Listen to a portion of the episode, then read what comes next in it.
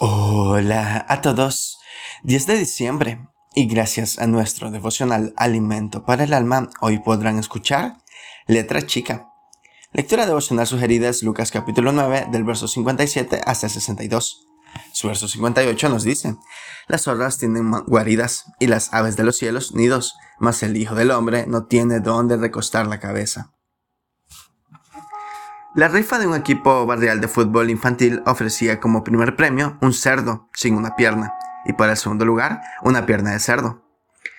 En un mundo donde la famosa letra chica de los contratos suele deparar desagradables sorpresas a los consumidores, la sinceridad del organizador de este beneficio es refrescante.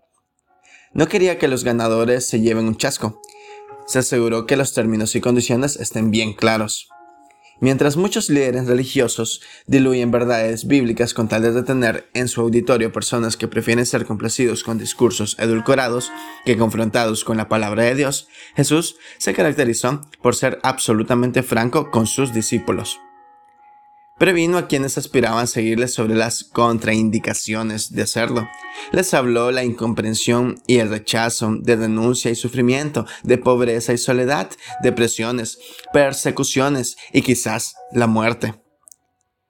Pareciera que quedar, quisiera quedarse solo, pero no, quería exponer con claridad las condiciones y consecuencias de ser discípulo, sin letra chica. Ante semejante panorama, resulta extraño que alguno aceptara seguir adelante. Sin embargo, hay una explicación que encontramos en palabras de Simón Pedro. Señor, ¿a quién iremos? Tú tienes palabras de vida eterna. Es cierto que el camino es angosto y empinado, pero Jesús prometió estar a nuestro lado todo el trayecto. Es cierto, tomar la cruz implica que tendremos aflicción, pero avanzamos con los ojos puestos en aquel que dijo, confíen, yo he vencido al mundo. Devocional escrito por Pablo López en Uruguay. La vida cristiana es difícil, pero es más difícil vivir sin Dios.